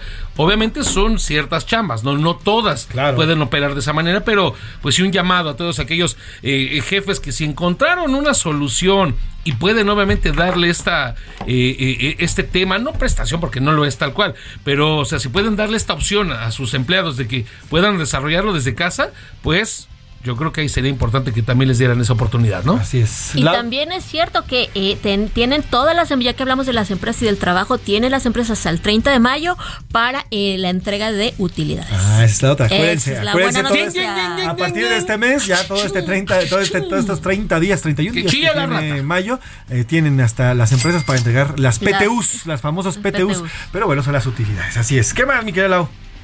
Pues, José Luis, también te quiero comentar que, eh, bueno, más bien comentar, no, preguntarte cómo festejaste a tu niño interior. Ay, híjole, ándale. sí, Yo la verdad, el, el yo la, fue el niño. sí, yo la verdad es que eh, no salí con, con mis hijos, uno de ellos está un poco malito, pero Mm, ah, sí les hice Un buen desayunito. Ah, eso, eso. Yo, Yo, con un desayunito, unos hot cakes, ahí sí me los festejé, que ya no son tan niños, pero como dicen por ahí, las mamás siempre los vamos a ver como nuestros pequeños. Los primeros 40 años de la infancia son los más difíciles. Exactamente. Entonces, o Yo sea, estoy por terminarlos, Sí, ¿no? exacto. Entonces yo no veo ningún problema en ellos. exactamente. Tú, mi querido Carlos, si tienes dos chamacos en casa. Sí, me los llevé. Digo, son morros y todos disfrutamos. Entonces, el sábado fuimos, no voy a decir obviamente la marca, pero eh, fuimos a un puestecito a comprar dulces. Compramos muchísimos dulces. De hecho, aquí no les voy a enseñar también todo eso, pero miren. ¿Y nosotros? Me traje unos. Ah, ya sé traigo, cuáles. traigo aquí mis dulces de los que co- compramos. rotación. Sí, entonces fuimos, fuimos felices comprando dulces. Yo también, fíjate que yo también me la pasé comiendo dulces el domingo, entonces ahí así celebramos el, el tema de, del, del Día del Niño. Espero que ustedes también hayan celebrado, ¿no? En lo personal. ¿Qué le pasó a, a- a nuestro Max? ¿Qué le dimos Ah, a Max? bueno. No, bueno, Max tuvo su fin de semana, además tuvo ahí su presentación en la iglesia también. Eh, Pues tiene un año, está chiquito. tiene un año, Sobrinito dos de meses, José Luis sobrino. Sánchez, para quien no sepa. adoro, Y bueno, pues tuvo, tuvo su presentación ahí en la iglesia, así que le fue bien también al chamaco, bastante consentido y le mando un abrazo. Ay, acá también le mandamos un abrazo que de verdad es que está precioso, está antojadísimo para agarrarlo a besos. Oigan, hoy es Día Mundial del Amor, también nos está diciendo ¿Cómo? Rubén Esponda, así que bueno, pues. ¿Cómo? Oigan, ah, bueno, entonces nos toca. Ah, eso sí nos toca. eso sí nos toca Oigan, a los mayores. rapidísimo. Que también la rata. ¿eh? ¿no? Quichín, quichín. Quichín, quichín. Oigan, también hay comentarios aquí en, eh, en WhatsApp. Nos dicen por acá, Laura, ¿cómo están, Oscar? Siempre me divierto cuando están platicando y están comentando. Sobre el tema del niño, del Día del Niño, nos pone por acá. Yo, yo lo celebré con mis nietos. Los saqué, los llevé a pasear, nos fuimos al parque y además, bueno, pues me los llevé también a una feria que hay cerca de mi casa. Saludos, nos dicen por acá. Les encanta tu programa y bueno, pues ahí nos están escuchando, nos dice por acá. Increíbles todos los comentarios, mi querido Mauricio. Nos dice también por acá, señor Oscar. Mota, ¿qué opina de sus pumas? Que ya fueron, nos dice por- señor Francisco Gardoño. Oye, pues dice señor Francisco Garnes que ¿qué onda con tus pumas? Ma- al ratito lo platicamos. No, no, eso, eso, ese tema como Ah, para qué. O sea, ¿qué- ti- ¿es necesario echarle limón a la herida? Yo pregunto. Este torneo no cuenta.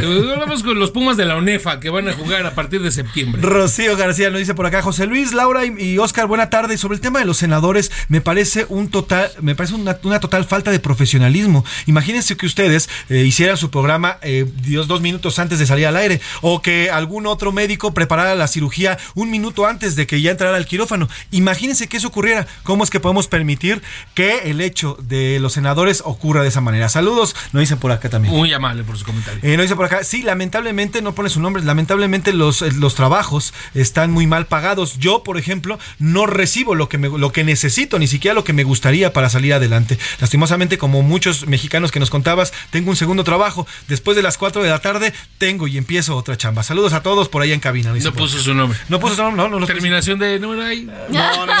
27, ¿Lo quieres 20, contratar? ¿Lo ya lo vi. contratar? 27, sí, ¿no? Eh, Terminación 27. Termina Yo lo quiero contratar. No, bueno, pues ahí están los comentarios. Vamos a seguir recibiendo bastantes comentarios, mi querida Laura, mi querido Oscar. Y más adelante vamos con los deportes. ¿te? Los estamos acompañando aquí, por supuesto. Mi querida Laura, gracias por el día de hoy.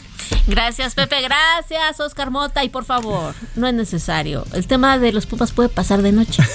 y sí, pasaron de noche, Por favor. pero en este torneo. Gracias, Manfred. Al ratito Abraza a los que se les descomponen sus carros, por favor. Abrazo. Estamos con ellos. Oigan, eh, vámonos a este tema que nos preparó Milka Ramírez sobre eh, Francisco Rivera Cavazos. Él es subdirector corporativo de Pemex, pero ha registrado y tiene en su registro ingresos millonarios. Estos se habrían dado entre el 2014 y el 2019. Milka Ramírez nos cuenta esta historia. Juan Francisco Rivera Cavazos, subdirector corporativo en Pemex Logística, y su esposa Blanca Yadira Copeán son investigados por la Secretaría de la Función Pública por ingresos inexplicables de 13.3 millones de pesos que habrían obtenido entre 2014 y 2019. La Secretaría de la Función Pública detectó más de 500 depósitos a las cuentas de Yadira, además de la compra de tres vehículos de lujo con un valor superior al medio millón de pesos cada uno y una casa en Escobedo, Nuevo León. Rivera Cavazos fue notificado de la investigación en su contra en 2020. Sin embargo, no acudió a ninguna de las citas a las que fue llamado por la autoridad para aclarar la situación. El funcionario también fungió como subgerente de Transporte Producto, subgerente de Pemex Logística y Pemex Refinación, gerente de Pemex Logística y subdirector de Pemex Logística. Según la Fiscalía General de la República, los tiempos en que ocupó estos cargos coinciden con la época en que el general Eduardo León Trawitz formó una organización para robar combustible. Trawitz era subdirector de salvaguarda estratégica de Pemex y fue detenido el 17 de diciembre del 2021, mientras que Rivera Cavazos ya promovió un amparo para evitar el proceso en su contra. Para A la Una con Salvador García Soto, Milka Ramírez. Pues ahí está este tema del de, eh, señor Francisco Rivera Cavazos. Hoy el presidente López Obrador ya dijo que se iban a investigar, iban a investigar qué es lo que está ocurriendo con este funcionario de Pemex. Y pues mire, así es, y se siguen enriqueciendo ¿eh? dentro de petróleos mexicanos. Oiga, y bueno, pues cambiando de tema, la noche de este domingo fue vinculado ya a proceso Francisco Garduño. Él es comisionado, a un comisionado del Instituto Nacional de Migración. Fue vinculado por el ejercicio indebido del servicio público. Tras el incendio de la estación migratoria ocurrida el pasado 27 de marzo. Eh, sin embargo, bueno, pues el señor Garduño va a continuar con su proceso fuera de la cárcel y además al frente del Instituto Nacional de Migración. Pero vamos hasta allá, hasta Chihuahua, al norte de la República Mexicana, con mi compañero y amigo corresponsal de Heraldo Media Group allá en esta entidad, Federico Guevara, que nos cuenta qué se definió, cómo se definió y qué es lo que va a ocurrir con el señor Francisco Garduño. Fede, ¿cómo estás? Buena tarde, cuéntanos. Buenas tardes, pues después de que el día de ayer eh, duró 10 horas la comparecencia, terminó casi entrada a las 10 y media, 11 de la noche, eh, el juez federal vinculó a proceso, como tú bien indicaste, a Francisco Garduño, es titular del Instituto Nacional de Migración, tras encontrar las pruebas suficientes que demostraron su omisión en el cargo al desatender el tema de los migrantes en el centro de detención. Lo que tú bien indicaste es que derivó la muerte de 40 migrantes tras este incendio en la estancia provisional tipo B de este instituto aquí en Ciudad Juárez. Eh, ante ello, el juez determinó dar un tiempo de cuatro meses para el cierre total de la investigación complementaria.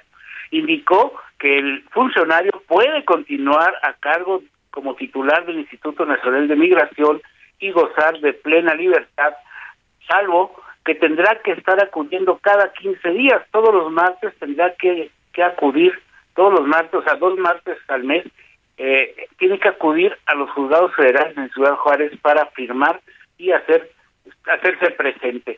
Mucha animadversión, una percepción de que no fue un juicio como tal, sino que sencillamente se protege mucho a este funcionario y ese es el sabor que queda en esta fronteriza Ciudad Juárez.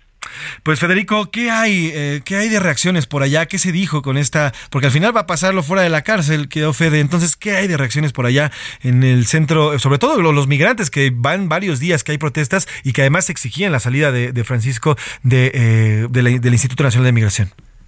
Yo creo que el mensaje es muy claro, muy contundente, no va a pasar absolutamente nada, se va a seguir el proceso, se descargará porque no son delitos de acuerdo al criterio del juez que ameriten la, eh, presión o la detención preventiva. Así es que pues el señor continuará atendiendo sus labores, no se retira de su cargo e insisto, un mal sabor de boca, de boca deja aquí en esta ciudad donde más de 35 mil migrantes permanecen a la espera de que a partir del 11 de mayo se termine el famoso título 42 y se queden totalmente a la deriva en las diferentes fronteras de los Estados Unidos mexicanos. Y lo dices muy bien, Federico. Gracias por tu reporte, te va un abrazo, que tengas un gran inicio de mes. Buena tarde. Igualmente, buenas tardes. Federico Guevara, nuestro corresponsal allá en Chihuahua. Bien lo dice, ¿eh? no hay y no se ha movido absolutamente nada y la situación, mire, va a continuar igual, como si el 27 de marzo de 2023 no hubieran muerto 40 personas en un incendio dentro de una prisión, porque no hay otra forma de llamarlo, dentro de una prisión ahí en Ciudad Juárez, como si nada hubiera pasado. Vamos a otro tema. A la una, con Salvador García Soto. ¡Sobre, sobre, cabezón! ¡Rómpele su mano! ¡Rómpele su mano! ¡Rómpele la verga! ¡Sobre mal, mijo, hace mal, mijo. Déjase. Esto que estamos escuchando es parte de eh, los grupos criminales que así azotaron las calles eh, de eh, Reynosa y de Matamoros con una jornada de narcobloqueos allá en Tamaulipas. En redes sociales reportaron la presencia de caravanas de vehículos con blindaje artesanal y civiles armados, estos famosos rinos o monstruos que, la llama, que le llaman, que son vehículos artesanales que han creado los grupos del crimen organizado, son unos verdaderos monstruos blindados que estuvieron dando vueltas por estas calles allá en Tamaulipas. Las autoridades activaron el código rojo y abatieron a dos personas en la región de San Fernando. Pero vamos hasta allá, hasta esta parte de la República Mexicana, con mi compañero y amigo Carlos Juárez, corresponsal en Tamaulipas, que nos da los detalles sobre esta nueva jornada violenta que se vivió en esta zona de Matamoros y también allá en Reynosa, en Tamaulipas. Carlos, cuéntanos cómo va la cosa, qué fue lo que ocurrió y cómo se está percibiendo en estos momentos la situación en esta zona de Tamaulipas. Buenas tardes. Hola, ¿qué tal, José Luis? Un gusto saludarte a todo el territorio. Bueno, pues escuchamos parte de lo que se vivió este fin de semana en lo que viene siendo la frontera de Tamaulipas y en municipios también como Curilla, Jiménez, Méndez y eh, lo que viene siendo San Fernando, luego de los enfrentamientos armados que se registraron entre grupos antagónicos de la delincuencia organizada, así como también las agresiones en contra de los elementos de la Guardia Estatal que resultó con la muerte de al menos dos personas y una mujer que fue detenida y tras un enfrentamiento. También se dio a conocer que, bueno, hubo bloqueos en diferentes tramos carreteros e incluso estuvieron divulgándose las, las imágenes de, unos convoys y unos retenes provocados por justamente presuntos delincuentes. Al respecto, el gobernador habló esta mañana aquí en el municipio de Altamira, donde aseguró que las cosas ya estaban en calma y que seguirán trabajando en colaboración con la Guardia eh, Estatal, Nacional, así como también el Ejército, la Marina y la Fiscalía General de la República para garantizar la seguridad de la población. Ese es mi reporte, José Luis. El cual te agradezco, Carlos. Eh, ¿Cómo está la situación en estos momentos en esta zona? ¿Ya está más tranquilo? ¿Ya está o hay una tensa calma, como le llaman? Hay una tensa calma, mucha expectativa por parte de la población. Muchos están muy al pendiente de los reportes que se emiten a través de las redes sociales. Pues estaremos pendientes, Carlos. Te pido que si hay algún tipo de información extra que vaya surgiendo, hagamos contacto en cuanto antes para notificarlo a nuestro auditorio. Te mando un abrazo, Carlos, que tengas un gran inicio de mes. Eh, estamos muy atentos con la información, José Luis. Carlos Juárez, nuestro corresponsal allá en la zona de Tamaulipas. Vámonos a una pausa, nos vamos a ir con Caballo de Cartón de Joaquín Sabina, 1984. Esta canción habla sobre una relación de recién casados que viven a toda prisa en la vorágine de la vida a la que acaban de entrar a consecuencia de la rutina laboral. Lo que nos hace reflexionar sobre qué tanto vivimos para trabajar y qué tanto trabajamos para vivir. Así esta canción, Caballo de Cartón de Joaquín Sabina.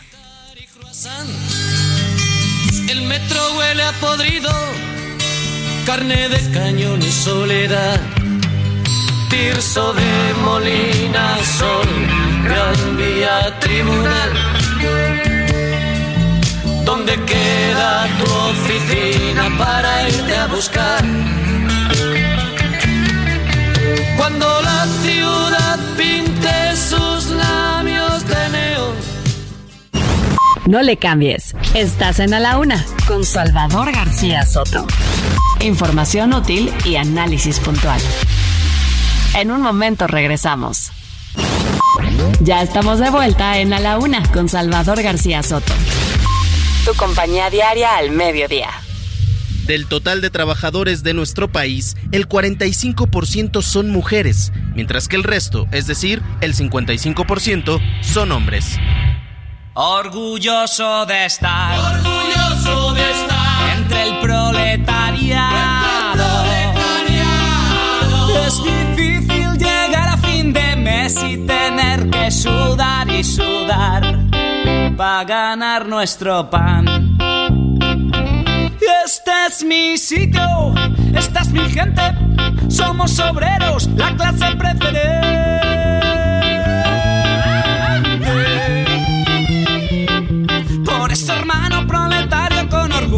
Te canto esta canción. Somos la revolución. Sí, señor. La revolución. Sí, señor, sí, señor. Somos la revolución. Tu enemigo es el patrón. Sí, señor, sí, señor. Somos la revolución. ¡Viva la revolución! Este está los cojones de aguantar a sanguijuelas los que me roban mi dignidad.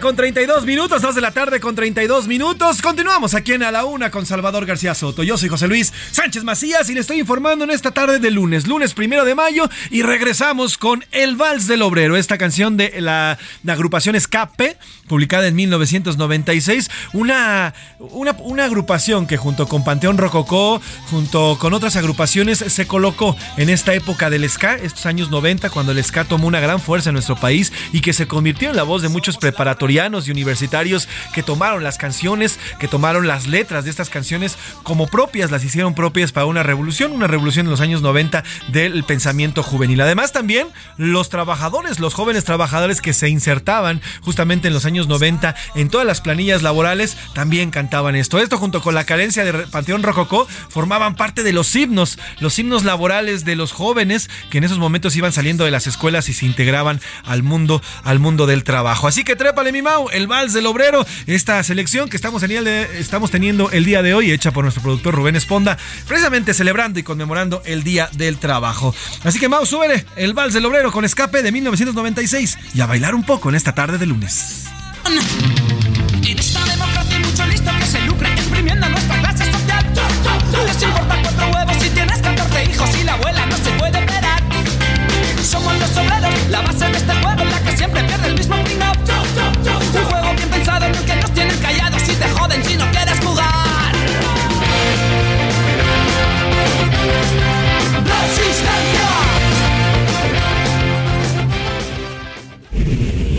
A la una, con Salvador García Soto. El ojo público. En A la Una tenemos la visión de los temas que te interesan en voz de personajes de la academia, la política y la sociedad. Hoy escuchamos a Javier Oliva Posada en Poder Nacional. El ojo público. Buen inicio de semana y de mes para todas y, y para todos. En esta ocasión voy a referir una problemática estatal porque pues eh, la violencia que agobia a la sociedad y al estado de Tamaulipas desde hace varios sexenios, me refiero a las administraciones estatales, pues eh, cada vez que hay un cambio la situación empeora.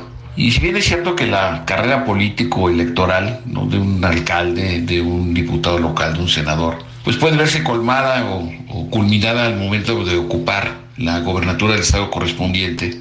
El riesgo es, como sucede en varios estados de la República, en donde sin la menor eh, plataforma, planteamiento, estudio, diagnóstico serio, pues la inseguridad sigue siendo el principal desafío y problema. Lo vemos en los estados que tuvieron elecciones el, en junio del 2021, estados con graves problemas como Zacatecas, Colima, desde luego Guerrero, Michoacán. Y ahora en el caso de Tamaulipas, que fueron las elecciones de este año, ya con el nuevo gobernador de larga trayectoria priista, hijo de gobernador como médico Villarreal, pues simplemente no atina y una muy desafortunada declaración eh, del secretario de Seguridad, pues eh, pidiendo a la gente que simplemente no salga. Entonces, eh, esa frase pues puede ser perfectamente utilizada en estados de sitio, en gobiernos dictatoriales, pero no por funcionarios que resultan de un proceso electoral, es decir, de la democracia. Entonces, eh, varios medios se han dado cuenta, entre ellos, desde luego el de Heraldo, a través del periódico y de sus noticiarios, eh, a lo largo de las últimas semanas y particularmente en los últimos, en los últimos días. y pues francamente es una tremenda decepción, sobre todo para un estado tan pujante y tan importante como es el estado de Tamaulipas.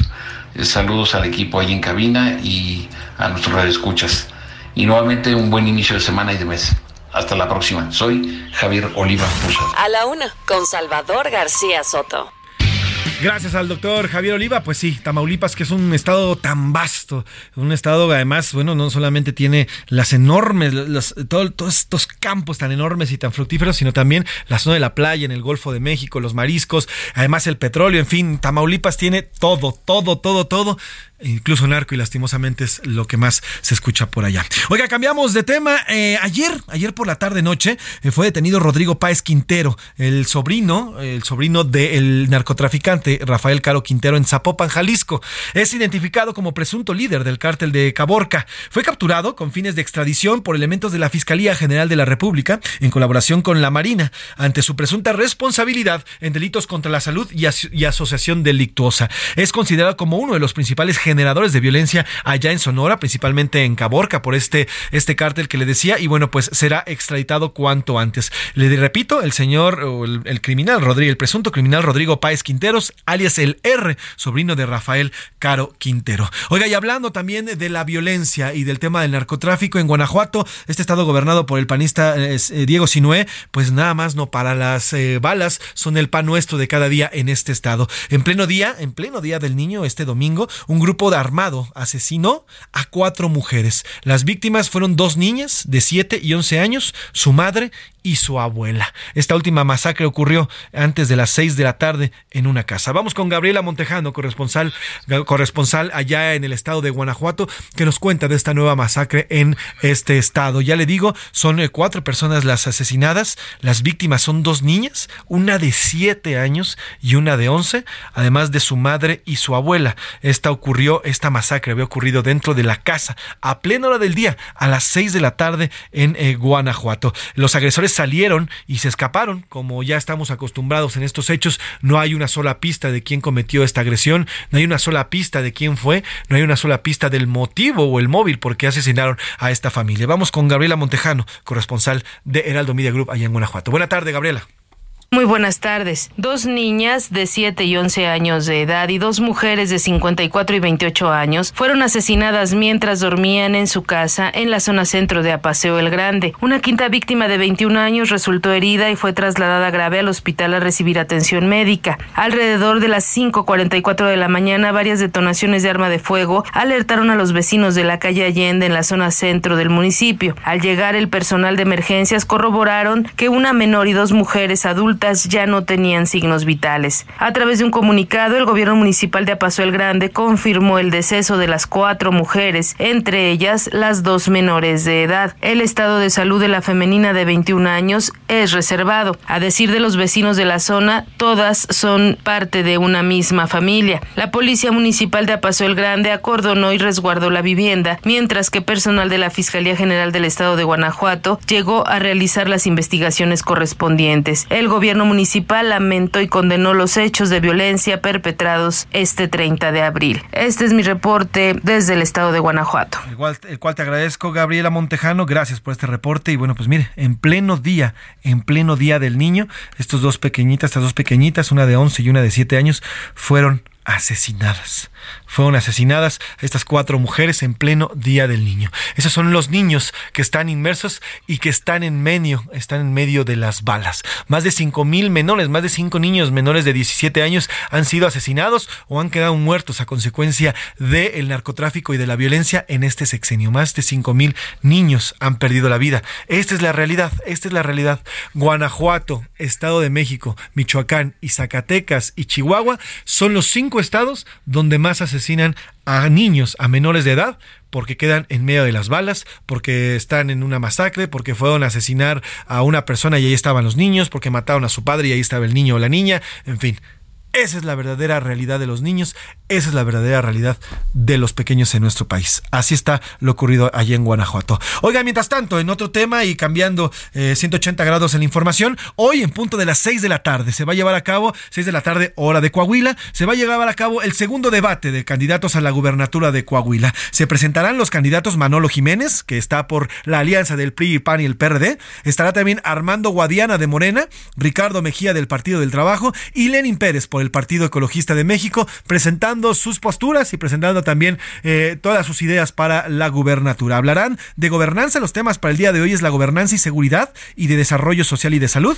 Además, la sede del debate será en el Museo del Desierto de Saltillo y será transmitido desde las plataformas digitales del Instituto Electoral del Estado. A partir de ahora ya solamente quedan 34 días para la elección de junio. Estas elecciones son importantísimas y que van a marcar un rumbo también políticamente hablando, pero también electoralmente hablando jugando en nuestro país, las elecciones del Estado de México y las de Coahuila. Por lo pronto, hoy en punto de las 6 de la tarde se va a llevar a cabo este debate, el segundo de ellos allá en el Estado de Coahuila. Ya le tendremos la información para el día de mañana. Es momento de irnos a los curuleros de San Lázaro, ya están aquí, afinadas sus guitarras, don Pepe Navarro y el maestro Héctor Canales nos cantan el día de hoy sobre lo ocurrido con el Senado y cómo sobre la letra y sobre y sobre los rodillas fueron aprobando cada una de las 20 iniciativas. Vergüenza legislativa le llamaron y le titularon a esta canción de los curuleos de San Lázaro en el karaoke informativo de este lunes. Con esta legislatura está haciendo que era un ángel don Porfirio Díaz. Para colmo no saben pensar, nomás van a votar lo que ordene el Mesías. Para colmo no saben pensar, nomás van a votar lo que ordene el Mesías. Quiere que lo nombre emperador, que le done un riñón. Usted mande, yo lo hago, patroncito. Quiero que huyan de la oposición, que legislen al vapor y que hagan todo esto escondidito. Que lo que más quiere mi señor, que lo diga de bolón. Lo que ordene destruimos, jefecita. Oh, muchas gracias, pero no, ya no más con que se salte la constitución. Ay, qué vergüenza de legislación, mi morena. Vergüenza de legislación. Ay, qué vergüenza de legislación, mi morena. Vergüenza de legislación. Ay, qué vergüenza de legislación, mi morena. Vergüenza de legislación. Ay, qué vergüenza de legislación, mi morena. Vergüenza de legislación. Ya están los curuleros de San Lázaro y sí, qué vergüenza de legislación, gran rola la que crearon hoy nuestros curuleros y el karaoke informativo y a, ritmo de se me sube el colesterol, sí, qué vergüenza de legislación lo que vimos este viernes y este sábado, qué vergüenza de verdad. Perdón, el señor Héctor Canales, hoy no está Pepe Velarde porque es nada más los viernes. Al maestro Canales y también a Pepe Navarro, gracias por esta rola. Vámonos a otros temas y hasta aquí el señor Oscar Mota con los valores. Los deportes en A la Una con Oscar Mota. La marcha fúnebre dedicada. Así es. Así es. Aquí vemos al señor Oscar Mota vistiendo su playera de los Pumas y en ese pequeño ataúd trae esa bandera con el Puma. dorado y azul. Hoy un gran día para ganar, mi querido José Luis Consuma Sánchez. tu mes. Mafren. Eh, yo pensé que la marcha fúnebre era para el micrófono que no prendía. No, no, entonces no. dije, ¡ay! Es por tus Este, Pumas y que ya le dijo adiós a esta Pues temporada. es que, qué bueno, ¿no? O sea, Y sí, la ya, verdad. la- ya la habían extendido demasiado, ¿no? Ya la habían extendido demasiado. Era como, eh, como estar pagando la tarjeta de crédito con pura morralla, ¿no? Exacto. O sea, o con otro préstamo. Nada, con otro préstamo, Exacto. sí, o sea, genuinamente, qué bueno que ya terminó la temporada. La realidad es que, bueno, eh, con el tema con Mohamed, tres partidos en los que por ahí se despertó como que una pequeña chispa. Sin embargo, en la única ocasión en la que verdaderamente la oportunidad para Pumas era dependes de ti, con que ganaras estabas dentro, pierdes 4-1. O sea, era el minuto 30 Y llevan perdiendo 4-0. O Ah, sea, cuatro, yo me quedé en tres, ¿no? Bueno. Sí, sí, sí, llevas perdiendo 4-0. Entonces eh, termina un eh, semestre de desastre completamente Sí, sí. para los Pumas. Se fina- eh, termina mm, entonces la temporada regular con el equipo de Mazatlán, el equipo también de Querétaro y además Tijuana, que van a tener que pagar esta famosa multa con respecto a terminar en el último lugar del cociente. Todavía no hay descenso. Se platica que a lo mejor ya va a regresar el próximo año. Ojalá así sea. También es importante eh, destacar que esta es la última temporada con repechaje. Eh, ah, yo tengo sentimientos encontrados. Me gusta el repechaje, la parte de que es a un partido. Ajá. Eso me gusta. Sí, matar o morir. Tal cual, ¿no? Y entonces le das, digamos, cierto, obviamente, beneficio al que todavía que- quedó un poco mejor en la tabla. Es en esta casa. Creo que así debería de ser inclusive la liguilla. Sí, a solamente a un juego, ¿no? Sí, ahora digo, si lo pones un juego, le quitas la posibilidad de jugar en casa a uno de los dos. ¿Qué chin, qué chin? Dinero. O sea, le sí, quitas sí, sí. obviamente dinero, pero le, le sumas. eh, es que es ese tema como de aborazarse, ¿no? O sea, a ver, ok, dueños no quieren descenso, ok, no quieren que se pierda la inversión, está bien, pero entonces hazlo a un juego la liguilla. Nunca se va a quitar la liguilla, ¿no? Porque desde el- los 70 jamás se va a quitar. Es la famosa fiesta grande, frase que se me acaba de ocurrir. eh, Sí. Nunca en la historia de los programas vienes. deportivos se había dicho que es la fiesta grande. Mira, a mí se me ocurrió una nueva. Todos los minutos tienen 60 segundos. Eh, Más o menos, ¿no? Más o, ¿O menos. Pues más o menos, por ahí va. Aficionados que vienen. Ándale, andamos muy creativos, Pues bueno, ¿eh? ahí está la, la situación. Algunos temas que hay que destacar, obviamente, eh, tu América, buen torneo. Bien, ¿eh? Eh, Henry Martin se convierte en el primer campeón de goleo mexicano desde Alan Pulido, que fue en el ¿eh? 2017, y el primer americanista campeón de goleo desde Ángel Reina El pleititos. en 2011, ¿no? Entonces, buena temporada para Henry Martin, buena temporada temporada para el americanismo. Monterrey queda en primer lugar, América Antes segundo. los digas, bien, ¿no? La- la- los seis de la tabla se lo merecieron. Sí. Jugaron gran, esto- un gran torneo. Y, yo creo que los seis también, ¿no? Me sorprende mucho Toluca. Queda en cuarto lugar también un gran torneo. Eh, terminó ganándole Pumas. Entonces, bueno, es lo único que se va a poder, aplaudir. Y obviamente también las Chivas. Entonces, Chivas. creo que es una. eh, por diversas situaciones y combinaciones de. que es lo que viene a partir ahorita con la, el repechaje. Sí, aficionados que viven la intención del fútbol, también se me acaba de ocurrir. Buenísimo. Eh, puede encontrarse América Chivas en una hipotética semifinal o incluso una final de acuerdo a ciertas combinaciones según venga obviamente el repechaje. ¿Cuáles son los duelos de repesca? A ver. Pachuca Santos, me parece un buen duelo. Santos, ¿ahí quién León? San Luis. A Como ver, de- Pachuca, Santos, ¿quién vas? eh, Pachuca, Pachuca. Y, y- y el León San Luis es como de estos memes de cosas que no sabes cómo llegaron ahí, ¿no? ¿Cómo diablos llegó el San Luis? Bueno, Cosas que mantienen humilde a la liga. Sí, San Luis Potosí. que el, y San, Lu- Mazatlán. que el San Luis haya llegado ¿no? a, a la repesca. Tigres, que por ahí empezó a perder obviamente un poco de punch. Y el Puebla, que también calladito, calladito empezó a sumarse. Sí, ¿eh? Gana su último partido por cinco goles y ahí se queda y, y ingresa entonces a repechaje. Y el Cruz Azul Atlas me gustó también.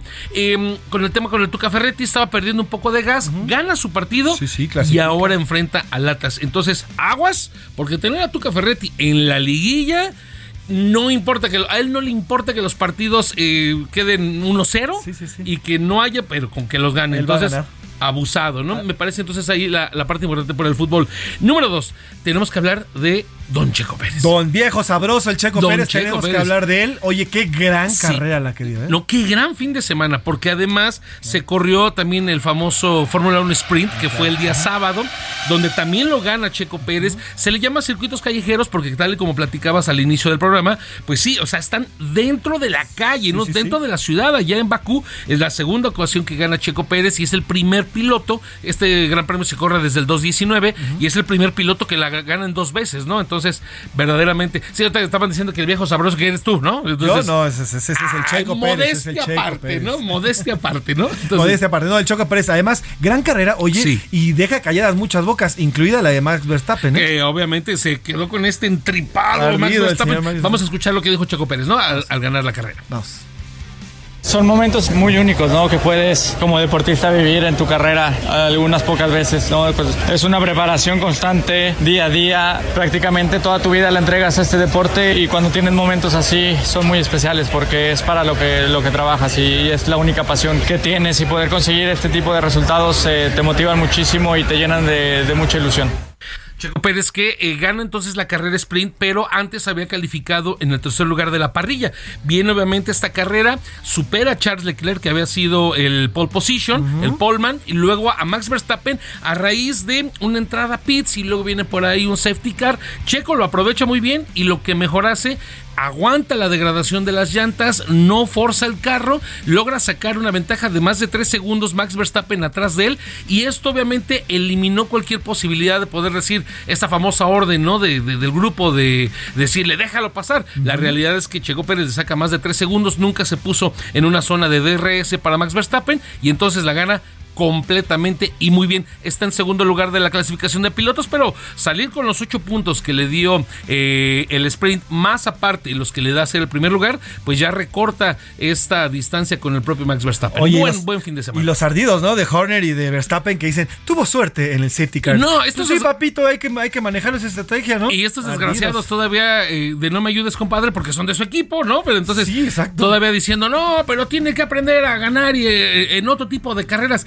Así es la Fórmula 1. Si la propia Fórmula 1 está poniendo carreras eh, Sí. en la calle, las, las está ganando. Claro. Qué bien por Checo Pérez, ¿no? Claro, y lo sabe hacer muy bien. Oye, otra cosa, Sí. este fin de semana hubo grandes ligas Sí. en México. Eh, la famosa Mexico Series, donde estuvieron el equipo de los gigantes de San Francisco Ajá. contra el equipo de los padres de San Diego, en una jornada bien interesante porque los gigantes de San Francisco el viernes se fueron a la Arena México, Ajá. estuvieron allá en la lucha libre, Órale. y luego el fin de semana también estuvo Rey Misterio, ¿no? De la WWE, estuvieron ahí el le hicieron un homenaje a, a Rey Misterio, entonces tuvo mucho que ver con esta relación de lucha libre con el béisbol. En tema de resultados, los dos partidos se lo llevaron los padres. Oye, pero no todo fue miel sobre hojuelas. No. Hubo por ahí un tropezón. En ponchada. Ponchada de plano. ¿Qué pasó? A ver, cuéntame. María León, una actriz y cantante, ¿no? Actriz y de cantante. origen eh, jalisciense, es tapite- tapatía. Ajá. Eh, pues se le cuatrapeó, se le chispoteó, dijeron por ahí y no se supo el himno nacional. ¿Cómo? A ver, creo A que ver, tenemos por ahí el audio Foundation. A ver, por... Signor cambia tu sienes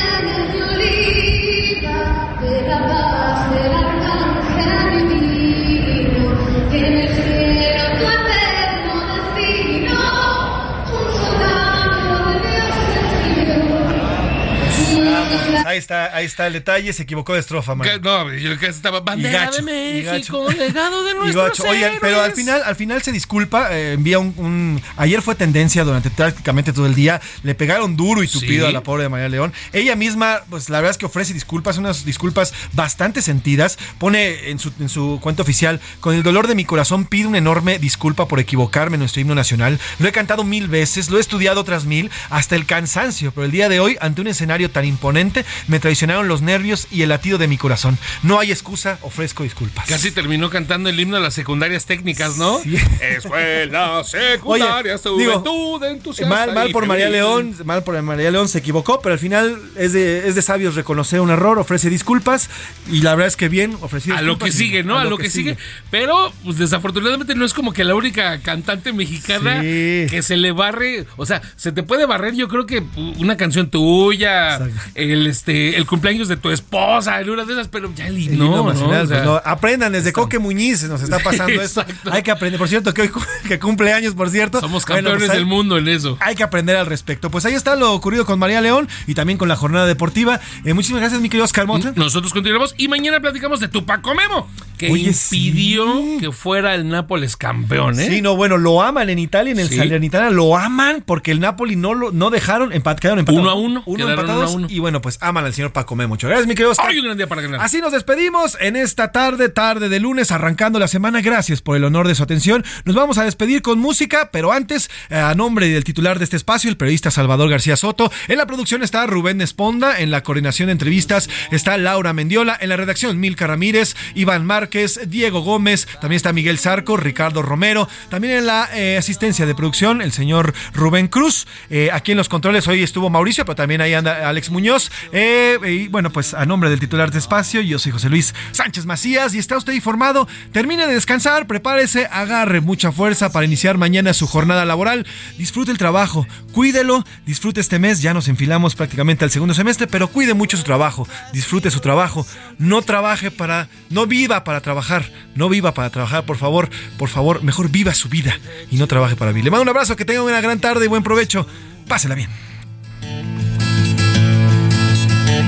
They hate you if you're clever, and they despise a fool. Till you're so fucking crazy you can't follow their rules. A working class hero is something to be. A working class hero is something to be.